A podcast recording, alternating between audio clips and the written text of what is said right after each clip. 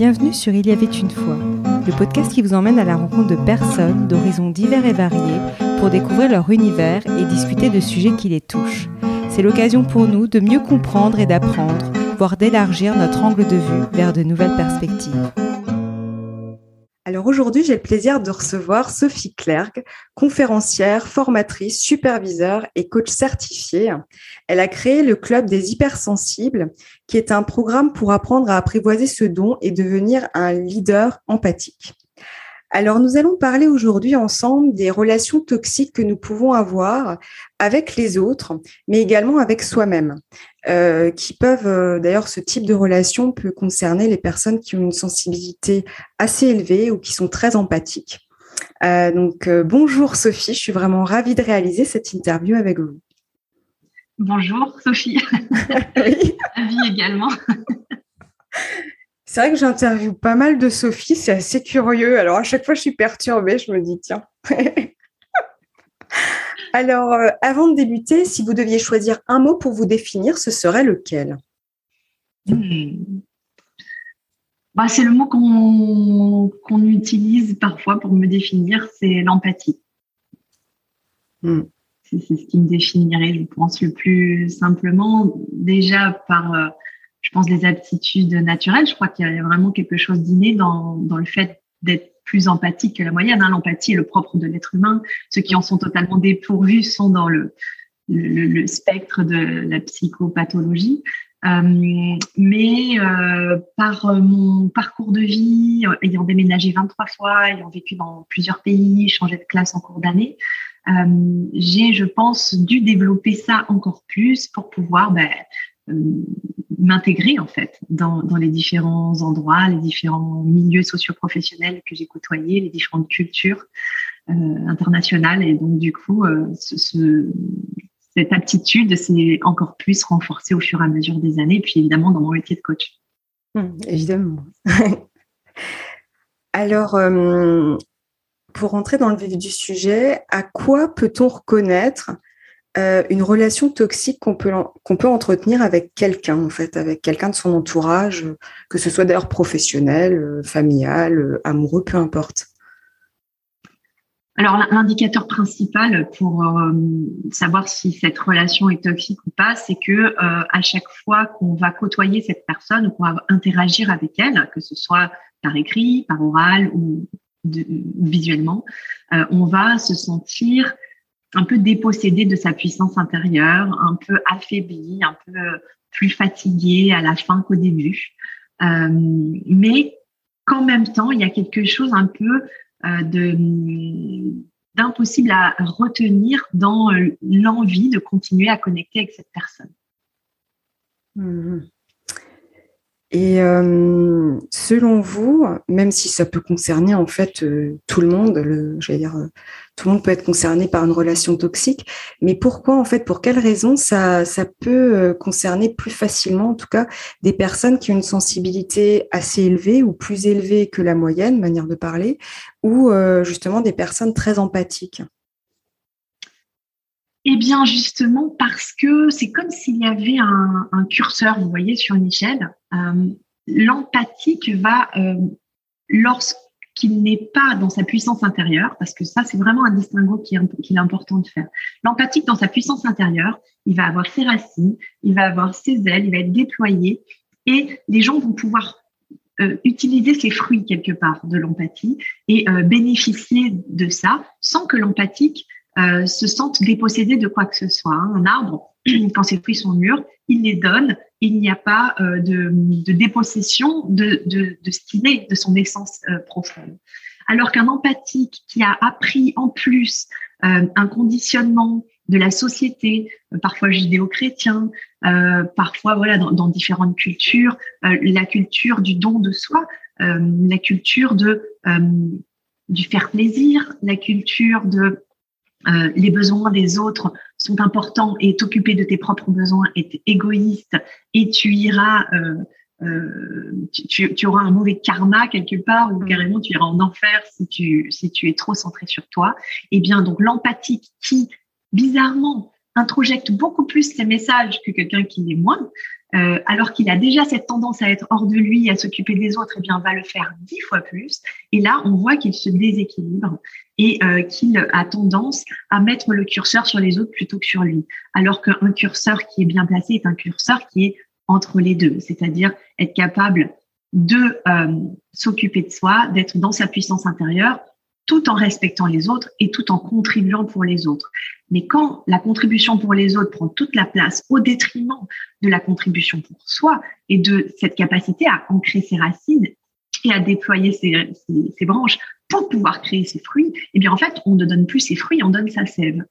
Et mmh. euh, quand on fait ça, eh bien, euh, on va bah, tomber hein, dans son, ce que j'appelle l'horizontalité de, de l'hypersensible hyperempathique. Euh, on va se plier en quatre, on va donner de soi et on va du coup attirer des personnes qui vont être en dépendance à ce don. Donc nous, nous allons être dépendants des autres, puisqu'en fait, c'est vraiment tout notre monde qui est organisé pour donner aux autres. Et on va attirer des gens qui vont être dépendants de ce don qu'on leur, qu'on leur propose. Et en fait, ça ne nous permet jamais, parce que ça continue de nous affaiblir. Donc, on s'affaiblit déjà en donnant de notre sève, mais ils prennent encore plus. Et en fait, on n'arrive jamais à se redresser. Et voilà pourquoi les hypersensibles hyperempathiques ont tendance à co-alimenter, euh, à co-créer des, relations qui ne sont pas saines et qui créent de la codépendance. Et justement, par rapport à vos propos, euh, il y a vraiment ce manque d'écoute de soi, en fait, quelque part. On se coupe, en fait, quelque part de, de, de, soi, de ses besoins, etc. Euh, pour l'autre, en fait, c'est vraiment cette mécanique, cette, ce, cette dynamique-là, en fait, qu'il y a derrière les relations toxiques, finalement, pour pouvoir les détecter, en fait. Je me dis, c'est un des indicateurs, en fait. Bah, L'indicateur, ça va être en général la fatigue, le burn-out, le sentiment de dépression. Hein. moi, j'appelle ça les, BADS, B-A-D-S en entreprise, hein, euh, burn-out, arrêt de travail, euh, dépression. Et puis, malheureusement, hein, ça peut aller jusqu'au suicide. Là, j'ai deux mamans euh, qui m'ont contacté avec des jeunes hypersensibles qui ont fait des tentatives de suicide. Donc, c'est vraiment à, à, prendre très, très, très au sérieux. Oui, quand on n'a pas la, l'éducation, le, le, programme, voilà, parce que c'est pas, faut pas culpabiliser les parents, hein, mais quand on n'a pas le programme de répondre à nos propres besoins, soit parce que nos, nos propres parents ne, ne s'occupaient pas de leurs propres besoins et donc en mimétisme, nous ne l'avons pas appris, ou parce que c'est mal euh, dans la société dans laquelle on a été élevé de s'occuper de ses propres besoins, eh bien, quand on ne sait pas s'occuper des propres, de nos propres besoins et qu'on est empathique, c'est-à-dire que naturellement on va s'occuper des besoins des autres, clairement, ce déséquilibre, il se fait très, très vite. Très vite. Alors, je ne sais pas si c'est un indicateur parce qu'il faut déjà, je trouve, avoir un peu de compréhension, de conscience de soi, de développement personnel pour arriver à voir euh, est-ce que je prends soin de mes besoins, quels sont mes besoins? Il y a plein de gens qui ne savent pas euh, répondre à la question quels sont mes besoins. Tout à fait. Ouais, c'est vrai. Parce que je me suis dit, pendant que je, me, je, je formulais la, question, je me suis dit, mais je pense qu'il y a une étape intermédiaire, c'est finalement l'observation, en fait. Déjà, s'observer, comme vous dites, par des indicateurs. Tiens, après avoir vu telle personne, je me sens fatiguée ou je me sens vidée. Ça arrive parfois qu'on me dise, oh là là, j'avais la niaque et tout d'un coup, je me sens euh, voilà, il n'y a pas de terme, c'est ce qu'on ressent, cette espèce de de de, de ouais de, de, de vide énergétique en fait, c'est ça en fait, c'est des c'est ce sont d'abord ça, passe par l'observation en fait quelque part de soi. Ah oui, alors j'aime beaucoup hein, ce que ce que vous dites. En fait, moi je travaille avec la méthode de coaching Aigle, qui est une approche intégrale, une approche intégrative globale, long terme de l'être. Et donc, c'est d'intégrer toutes nos parts euh, et de ne pas euh, vouloir se séparer de, de parts de nous. Et cette méthode commence vraiment par l'observation, par créer même une, instance d'observation de soi, comme une petite caméra extérieure euh, qui permettrait de d'observer tout ce qui se passe à l'intérieur de nous et de pouvoir un peu comme si on était le chef d'entreprise, comme si on était le chef d'orchestre, parce que cette instance, elle existe en nous, cette instance d'observation, c'est ce que j'appelle le, le, grand moi ou euh, la, la, conscience supérieure. Et cette conscience supérieure, elle peut observer toutes les parts qui souffrent, toutes les mmh. parts euh, qui, qui ne s'aiment pas. Euh, et, et, et, le fait de pouvoir observer tout ça et nos comportements, eh bien, c'est ce qui va nous permettre de créer de la modification. Peut-on modifier quelque chose que nous, que nous ne voyons pas? Non.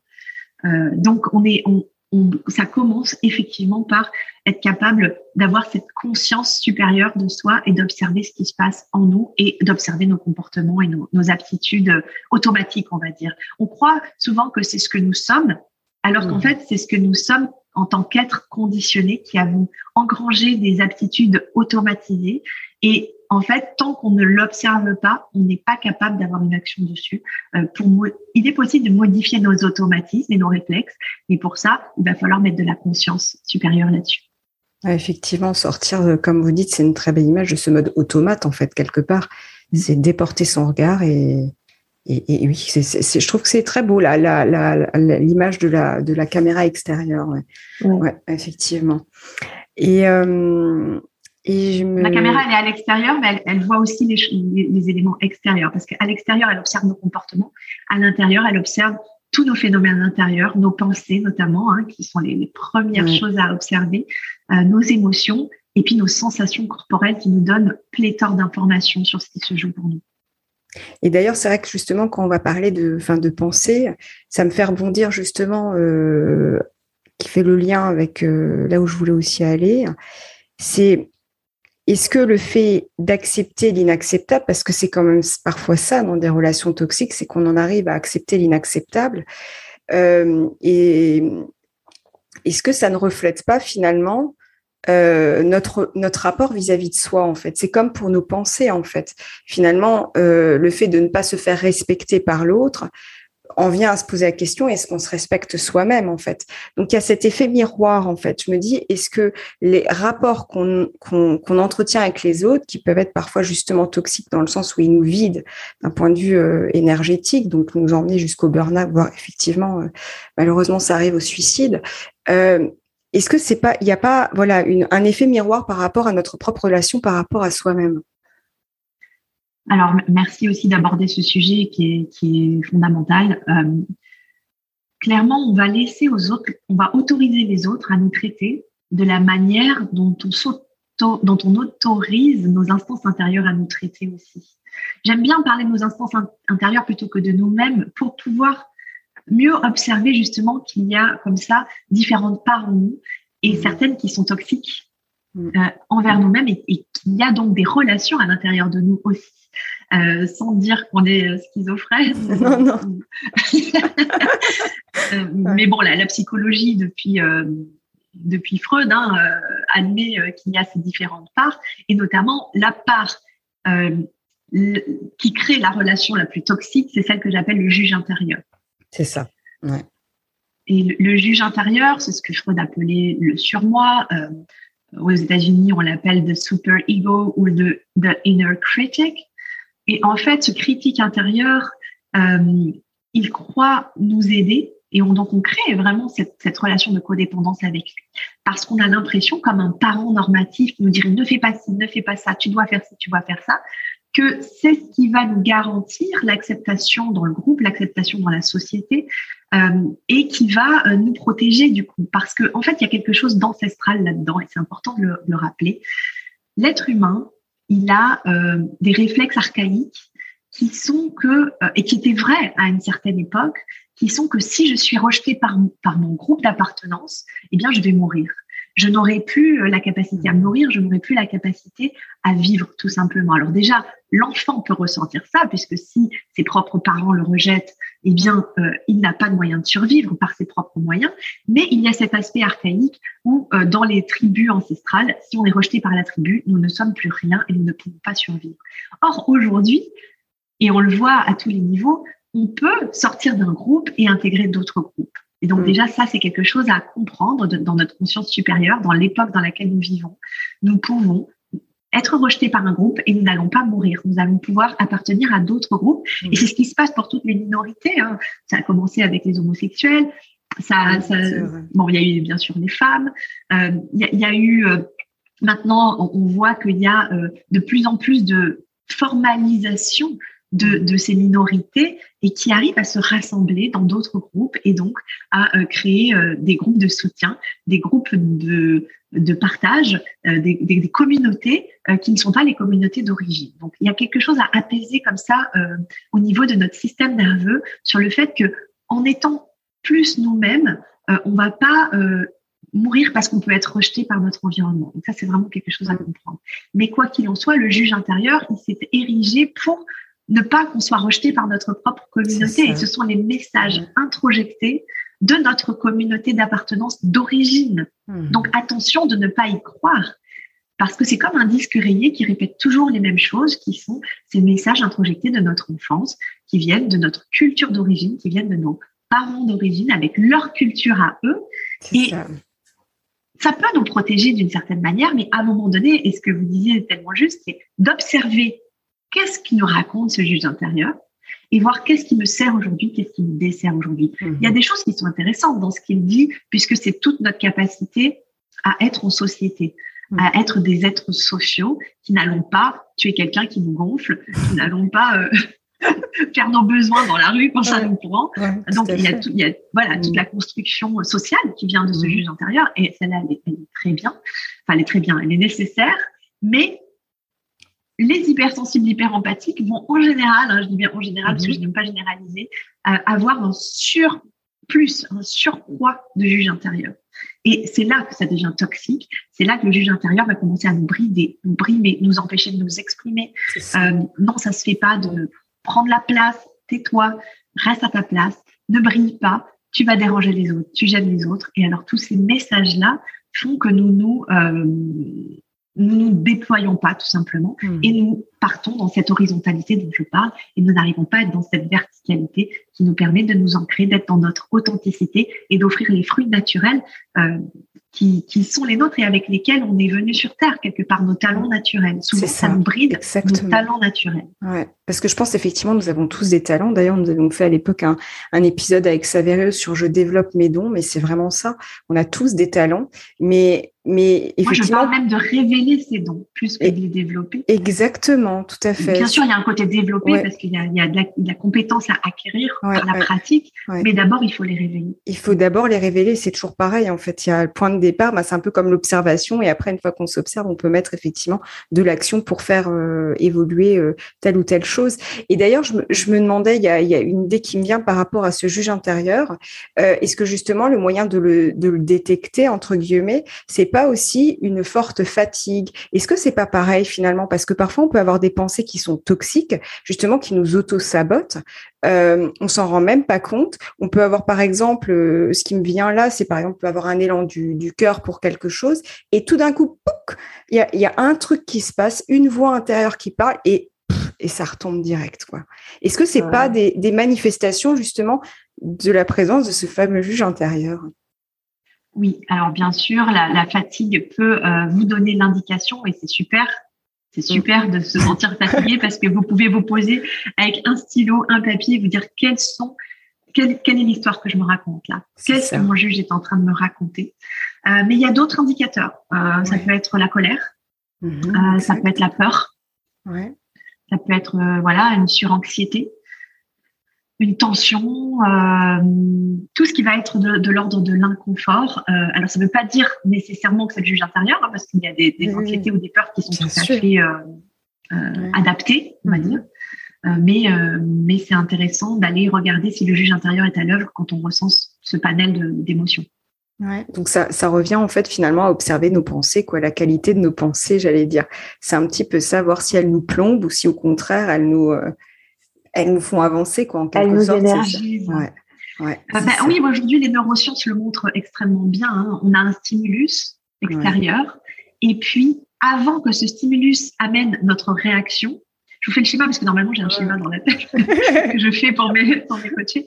Donc il y a un stimulus extérieur, il va y avoir notre réaction à ce stimulus et entre les deux, il y a notre système d'interprétation, notre structure d'interprétation de la vie. Mmh. Et cette structure d'interprétation de la vie, elle se construit au fur et à mesure de nos expériences.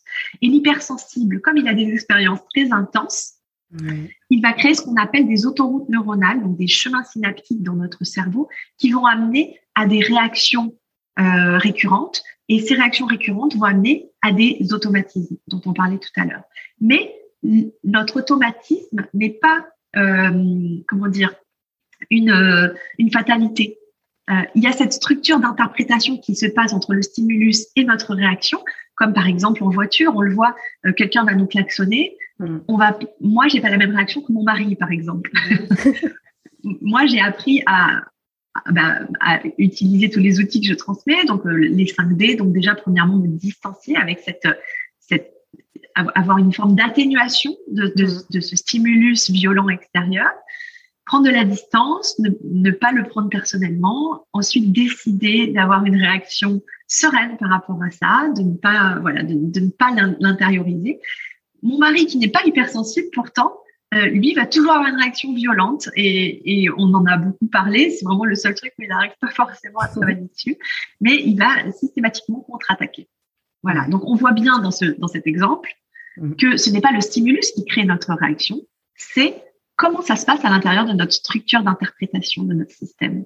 Et cette structure d'interprétation, la bonne nouvelle, c'est qu'on peut agir dessus, et notamment en apaisant son juge intérieur, euh, en observant euh, ces autoroutes neuronales, comment elles ont été construites au fur et à mesure de la vie, en empruntant de nouveaux chemins qui s'appellent que j'appelle des chemins de traverse euh, où là ben, c'est des broussailles et il faut euh, il faut passer par un, un truc euh, assez euh, être un pionnier en fait de la création de, cette, de ce mmh. nouveau chemin. Euh, et à force de l'emprunter, bah, comme un chemin de traverse, en fait, ça va petit à petit, on va piétiner, on va piétiner les herbes et on va recréer petit à petit euh, d'autres autoroutes. Donc on a, on peut avoir des réactions différentes. Effectivement, c'est ça, c'est pour en fait intégrer un changement, parce qu'effectivement, la bonne nouvelle, on peut changer. Il y a vraiment cette idée de, de, de par la répétition, en fait, de, j'allais dire, de rééduquer, manière de parler, en tout cas de reconditionner autrement, plus à notre, j'allais dire, plus en phase avec notre propre authenticité, notre propre singularité, en fait. C'est ça, finalement. Parce qu'en fait, ça passe par, la, par le stade, comme vous disiez, déconditionnement, et c'est d'ailleurs quelque chose moi-même que j'ai vécu dans ma phase de, de reconversion professionnelle. J'ai dû me déconditionner à un moment donné de mes croyances, de tout, voilà, tout ce conditionnement que j'ai pu euh, en ingurgiter pour justement après me reconditionner, entre guillemets, reconditionner, mais autrement, plus en phase avec, euh, ben, comme vous dites, votre euh, l'axe, quoi.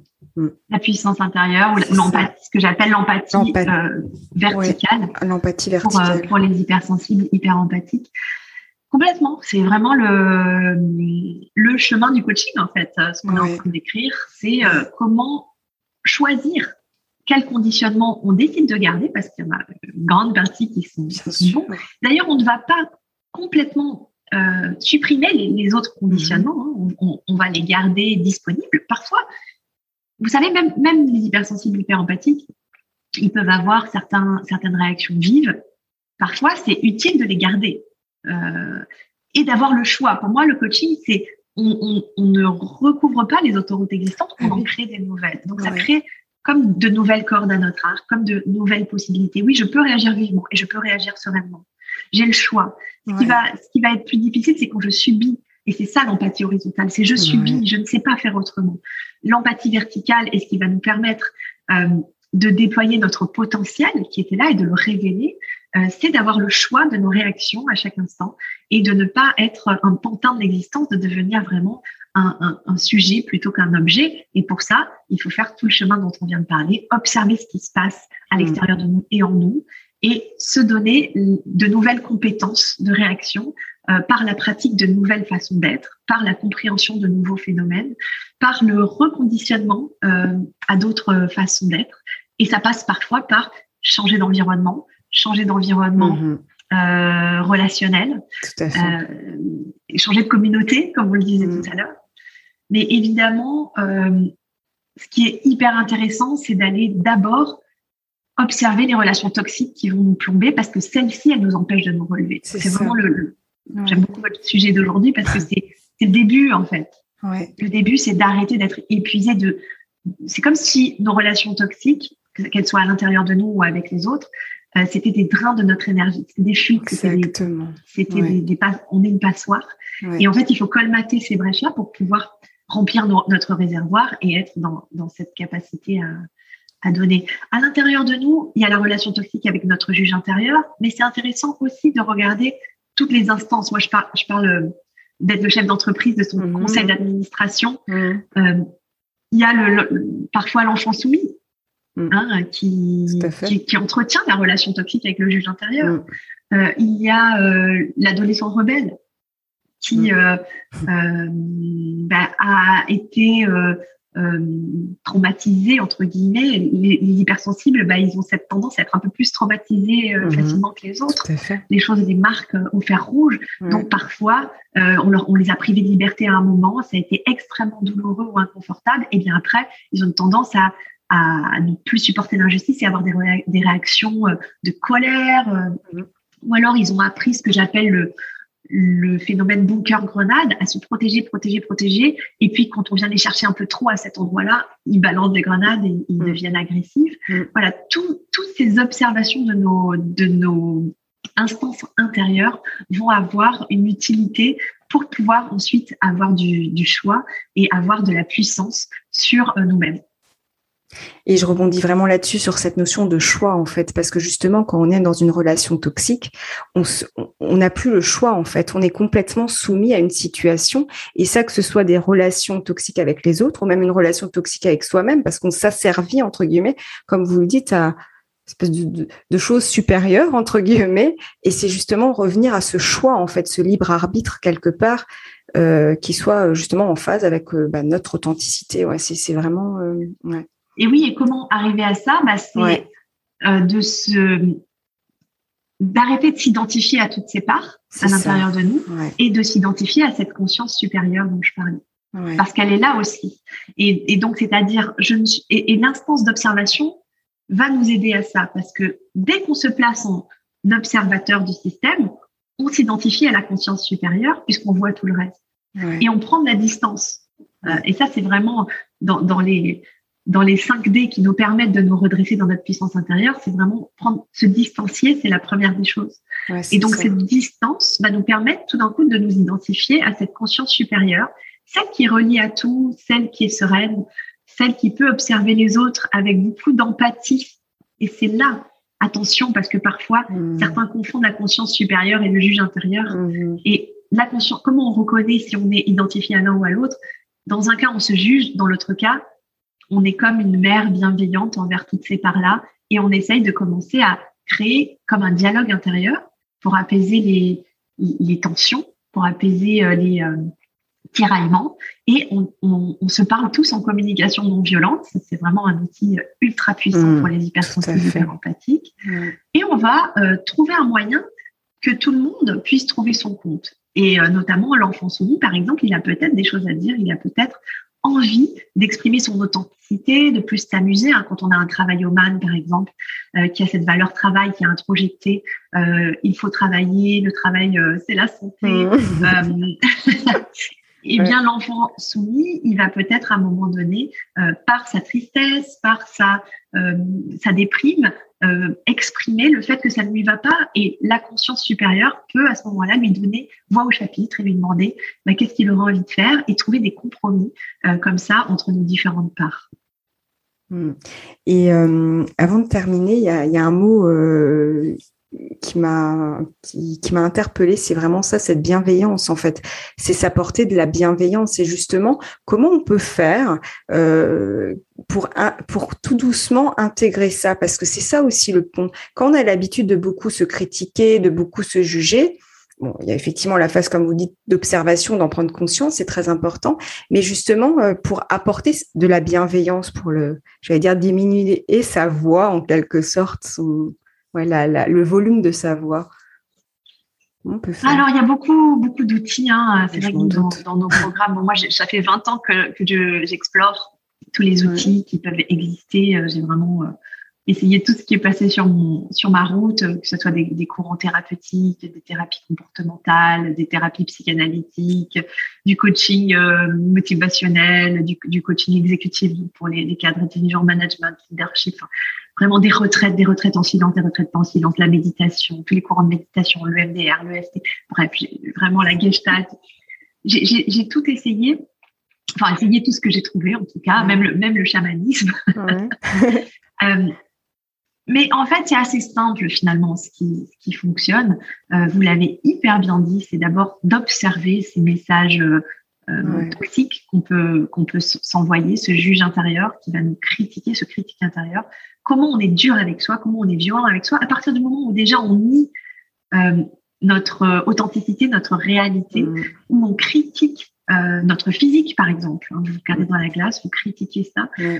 Critiquer ce qui y est est toxique. Mm. Et donc, la première étape, c'est vraiment d'observer à quel point nous sommes violents envers nous-mêmes.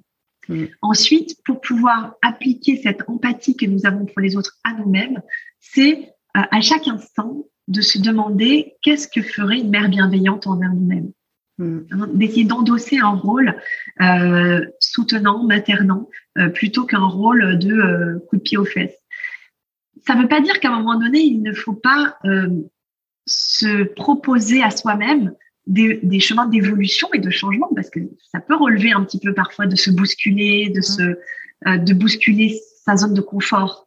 Mais en, comme on accompagnerait un petit enfant à euh, marcher Est-ce qu'on va crier sur un enfant qui, mmh. qui, commence à marcher? Un enfant, on va lui casser son élan naturel du plaisir d'apprendre à marcher. En fait, on a ces élans naturels d'apprendre et à changer.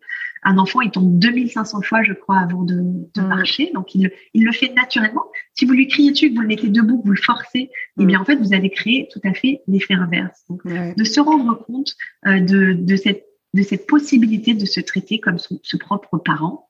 Ensuite, il y a plein d'outils qui permettent de reprogrammer notre, euh, mm. nos, conditionnements, nos schémas.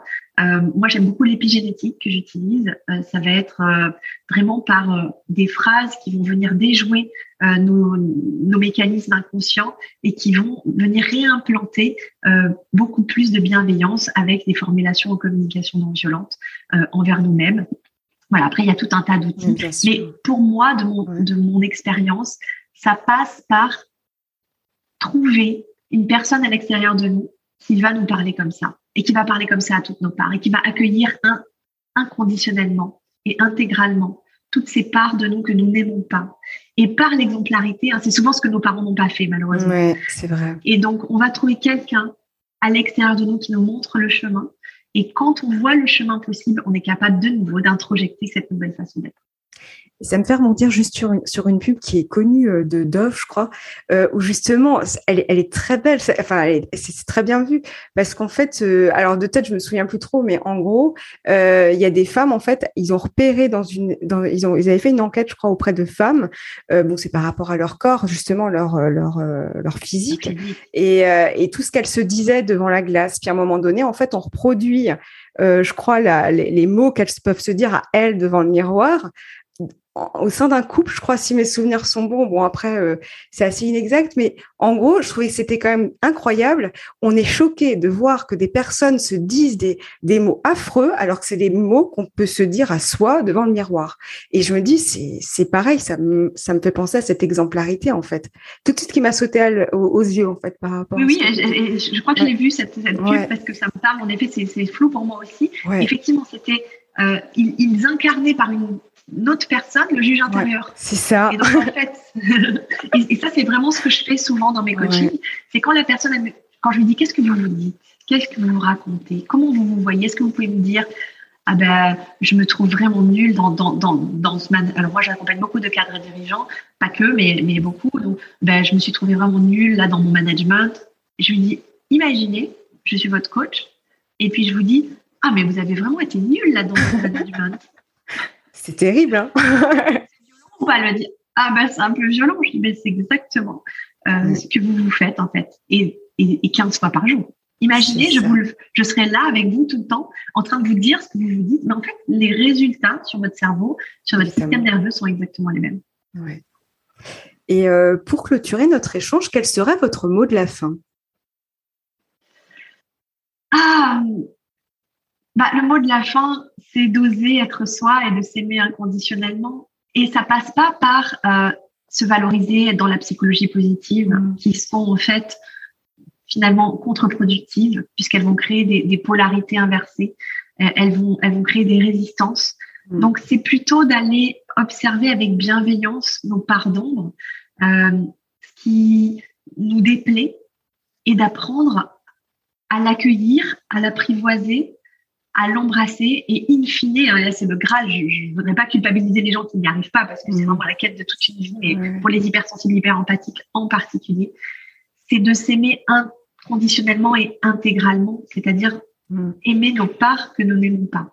Hein, s'aimer, ça ne veut pas dire se regarder dans la glace et, voir les belles choses de nous. S'aimer, ça veut dire se regarder dans la glace et regarder ce que nous n'aimons pas chez nous et passer suffisamment de temps, comme le petit prince le disait avec euh, avec euh, sa rose, le renard, passer suffisamment de temps pour s'apprivoiser. Et en fait, ce n'est pas parce qu'on aime qu'on apprivoise, c'est parce qu'on apprivoise qu'on aime. Ouais, tout ah, à fait. C'est ça le mot de la fin. Pour être dans sa puissance intérieure, il faut arrêter de, à l'intérieur de nous, créer ces scissions, créer ces, ces, ces, tensions et vouloir comme ça prendre des parts de nous et les rejeter. Elles vont nous revenir à la, à la tête comme un moment. Intégrer toutes nos parts, intégrer nos réactions qu'on n'aime pas, euh, essayer de les comprendre plutôt que de les juger. Et petit à petit, le fait d'accueillir tout ça va nous permettre de créer des changements. Sinon, on va créer de la résistance. Hmm. Donc voilà, le mot de la fin, c'est aimez-vous et, et, vous pourrez être dans votre puissance intérieure et mieux aimer les autres, contribuer pour les autres, parce que l'hypersensible, hyper empathique, il a souvent une mission hmm. qui est d'accompagner les autres, d'aider les autres, mais dans, dans une forme de d'influence, de, de les influencer à faire ce qui est bon pour eux. Mais donc, nous, comment pouvons-nous, nous, hypersensibles, hyper empathiques, vouloir contribuer pour les autres si nous ne savons pas déjà faire ça pour nous? Exactement, effectivement. C'est un très beau mot de la fin. Merci beaucoup, en tout cas, Sophie. Merci. Merci, Sophie. Alors, euh, je vous donne rendez-vous la semaine prochaine. Si vous avez aimé euh, cette vidéo, ben, n'hésitez pas à la partager, à la liker. Et euh, pour les gens qui nous écoutent en version audio, ben, n'hésitez pas à partager l'épisode, à en parler autour de vous, à mettre un avis 5 étoiles sur Apple Podcast. En fait, ça me permet ben, justement de, de, monter dans les algorithmes et justement de permettre à d'autres de découvrir le podcast. à très bientôt.